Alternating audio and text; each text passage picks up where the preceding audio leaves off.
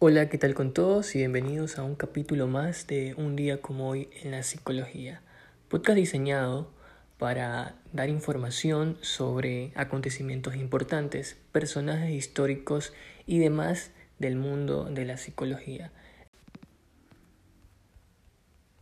El día de hoy les voy a hablar sobre el circo de la vida, una guía brillante y práctica sobre cómo comprender el estrés y cómo desarrollar resiliencia, autoconfianza y felicidad en los adolescentes.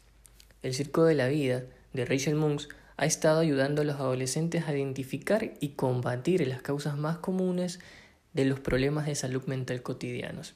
El estrés, como ya se sabe, es una de las causas principales de la enfermedad en los, en los adolescentes del Reino Unido y, por así decirlo, del mundo entero.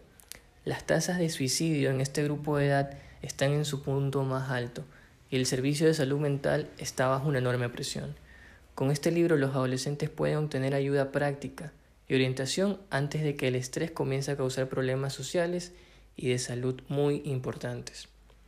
Rachel Monks es una consejera calificada, practicante de atención plena y socorrista de salud mental.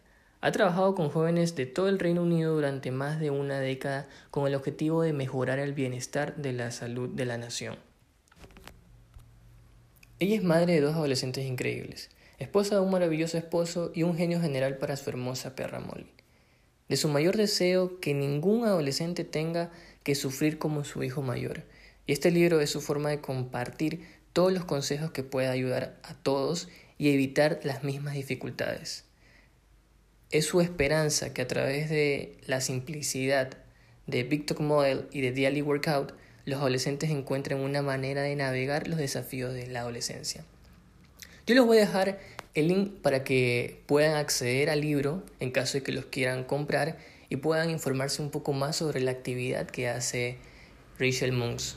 Sin más que decir, síganme en mis redes como Gerardo Martillo, tanto en Instagram como en Twitter, y voy a estar posteando todo lo relacionado con un día como hoy en la psicología, destinado a informar sobre artículos científicos, profesionales en salud y demás.